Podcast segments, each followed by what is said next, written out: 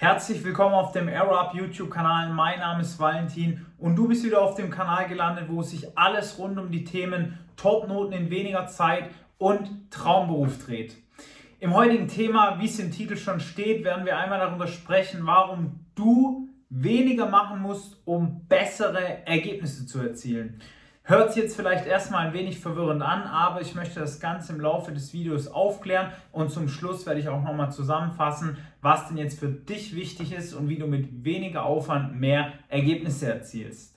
Ich habe während meinem Studium sehr, sehr viele Leute kennenlernen dürfen und es waren auch viele sehr leistungsstarke Leute dabei. Ich kann mich noch sehr gut an den Kommilitonen von mir erinnern, der in Regelstudienzeit durchgegangen ist durch das Studium, wie ein heißes Messer durch Butter, mit 1,4 abgeschlossen hat und danach dem Bachelor dastande und nichts gefunden hat. Ja? Er hat keinen passenden Beruf gefunden, er wusste nicht, wo es lang gehen soll, er hatte einfach nur einen Top-Abschluss in der Tasche und das war alles. Ich habe mir dann überlegt, okay, woran liegt das denn? Ich war äh, damals vor gut einem Jahr war das noch nicht so fit in den ganzen Überlegungen, wie ich es jetzt bin. Und ich habe mir dann immer gedacht, hä, woran liegt denn das, dass er einen Top-Abschluss hat ähm, und in Regelstudienzeit studiert hat, aber trotzdem keine Chance hat, auf dem Arbeitsmarkt einen Job zu finden, der seinen Gehaltsvorstellungen, den Aufgaben und Weiterentwicklungsmöglichkeiten entspricht.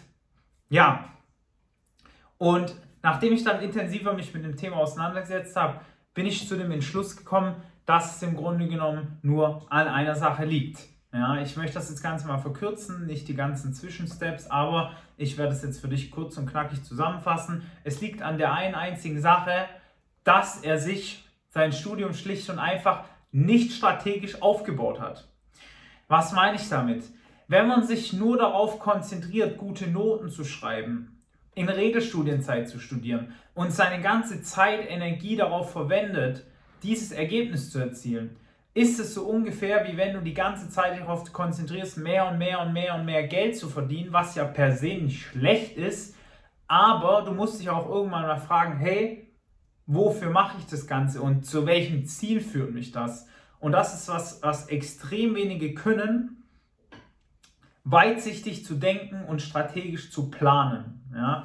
Die meisten denken oder können sich in ihrem Kopf vorstellen, so die nächste Woche zu planen oder vielleicht auch nur die nächsten Tage und haben so die groben Ereignisse, Urlaub, der und der Freund hat da und da Geburtstag in dem und dem Monat. Das haben die Leute meistens auf dem Schirm, die Studenten.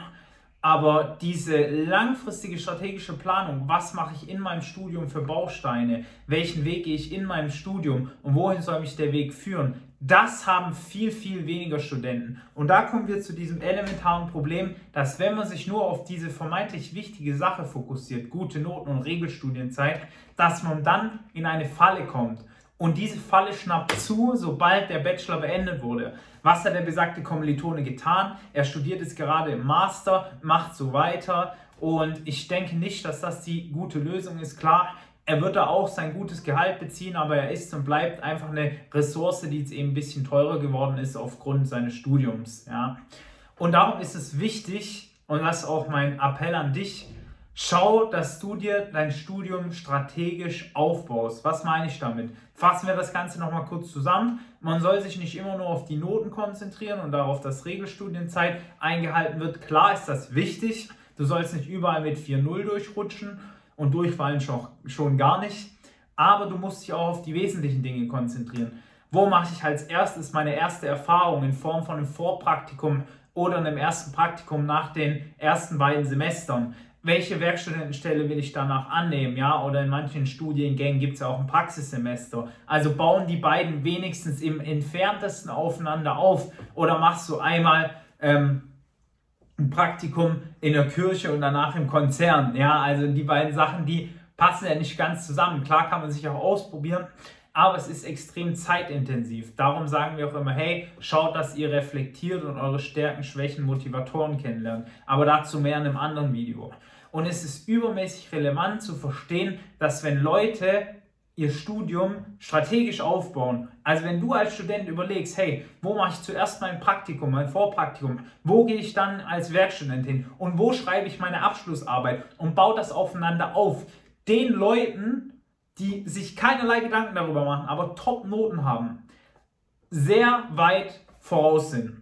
Was meine ich mit weit voraus? Ihr seid fachlich besser qualifiziert, ihr seid persönlich besser qualifiziert und das zieht zwangsläufig mehr Möglichkeiten, höheres Gehalt und mehr Optionen nach sich. Ja, einfach ihr könnt, habt mehr Auswahl, weil ihr einfach schon Experte dem Bereich seid, aber auch gleichzeitig natürlich breites Know-how habt durch ein Studium.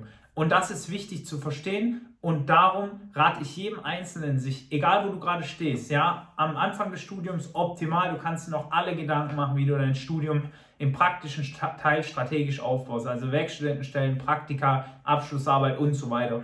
Wenn du gerade in der Mitte stehst und du hast noch kein Praktikum gemacht, dann wird es jetzt unbedingt Zeit, ja, du solltest eine Bewerbung schreiben an zehn Unternehmen mal und schauen, hey, wo kann ich Werkstudent machen? Oder ein Urlaubssemester einlegen und ein Zwischenpraktikum absolvieren. Und wenn du gerade am Ende bist und immer noch keine Praxiserfahrung gesammelt hast, dann mein ganz klarer Appell an dich, schau, ob du in einem Studiengang, Studiengang bist, wo es Pre-Master-Programme gibt oder schau zumindest, dass du nach deinem Studium, bevor du jetzt das Masterstudium anfängst, praxisrelevante Erfahrung in Form eines Praktikums oder eine Werkstudententätigkeit sammelst, weil sonst wirst du outperformed auf dem Arbeitsmarkt von jedem, der schon einen Baustein drin hat, der halbwegs Sinn ergibt an praktischer Erfahrung. Wenn du jetzt wissen möchtest, wie du dein Studium so strategisch aufbaust, dass du gleich im richtigen Bereich landest, um den anderen weit überlegen zu sein, ja, egal ob du am Anfang von deinem Studium bist, dann werden wir mit dir durchgehen, wohin denn die Richtung geht, in welche Richtung es gehen soll. Wenn du in der Mitte von deinem Studium bist, schauen wir, dass wir mit unseren Vorlagen dir ein Top-Praktika sichern, beziehungsweise eine Werkstudentenstelle. Und wenn du am Ende bist, können wir uns auch zusammen anschauen, beziehungsweise werden wir uns zusammen anschauen, wie wir dich da unterstützen können. Wie kannst du mit uns in Kontakt treten? Trag dich einfach mal unter dem Video zu einem kostenlosen Erstgespräch mit einem unserer Experten oder mir persönlich ein, wenn du wissen willst, wie du entweder bessere Noten in weniger Zeit schreibst oder wie du dir deinen Traumberuf sichern kannst, während oder nach dem Studium. Ich freue mich drauf, von dir zu hören. Bis dahin alles Gute, dein Valentin. Ciao.